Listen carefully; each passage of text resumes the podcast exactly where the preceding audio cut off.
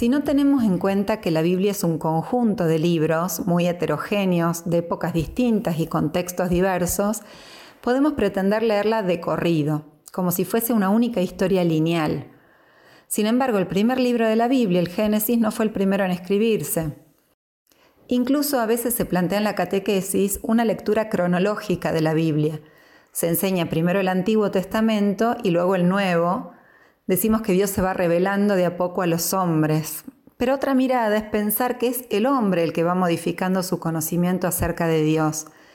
La novedad que trae Jesús en el Nuevo Testamento es narrada a través de múltiples imágenes propias de la época, algunas tomadas de la cultura y otras de la propia Biblia, que para un judío de aquel momento era precisamente el Antiguo Testamento.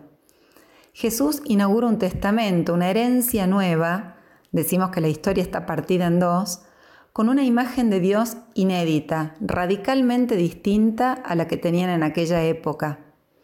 Entonces tenemos que leer el Antiguo Testamento, en todo caso, como clave de interpretación para el Nuevo, que precisamente contrasta con lo viejo. Teniendo todo esto en cuenta, pongamos un ejemplo. El primer libro que aparece en el Nuevo Testamento es el Evangelio de Mateo. Sin embargo, no fue el primero en escribirse.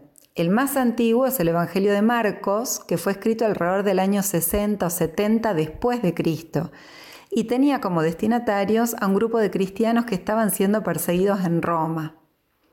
El interés del autor es darles ánimo en medio del sufrimiento, haciendo memoria de lo que había vivido Jesús. El primer relato de ese texto es el episodio del bautismo de Jesús en el río Jordán. El texto dice que se abrieron los cielos, que el Espíritu Santo descendía sobre él como una paloma y que se escuchó una voz potente desde el cielo que decía, Tú eres mi Hijo muy querido, en ti tengo puesta toda mi predilección.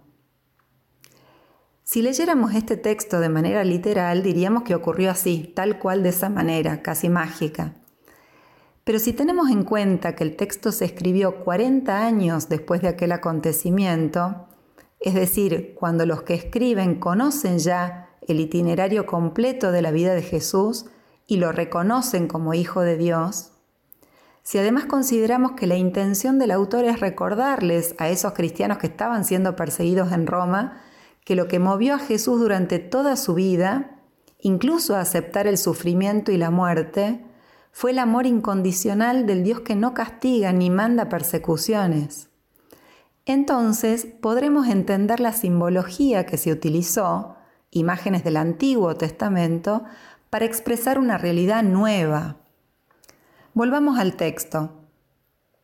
El Espíritu Santo en forma de paloma que aletea hace referencia al relato de la creación en el primer libro de la Biblia, no el primero que se escribió, pero en Génesis 1.1, así comienza este libro, se dice que el soplo de Dios aleteaba sobre las aguas.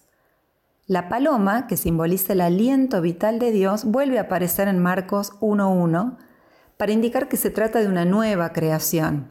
Está indicando también que la experiencia de saberse amado, tú eres mi hijo muy querido, dice el texto, es una experiencia de conversión, un nacer de nuevo que probablemente haya significado para Jesús no algo puntual, sino un itinerario a lo largo de toda su vida y que aquí se narra como si se abriera el cielo.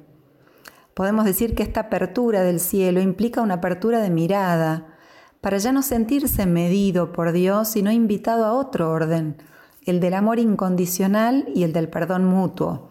Esto es en definitiva lo que en teología clásica denominamos la gracia de Dios. Leyendo el texto con todas estas aclaraciones, entonces, no diremos que se trata de una escena hollywoodense en la que se abre el cielo y se oye una voz grave desde ahí, sino que podemos entender algo más profundo y al mismo tiempo que está al alcance de todos, la novedad de la experiencia cristiana nos invita a cambiar la mirada. No debemos nada a Dios, sino que Él nos eligió como hijos amados suyos y nos hace entonces así hermanos entre nosotros.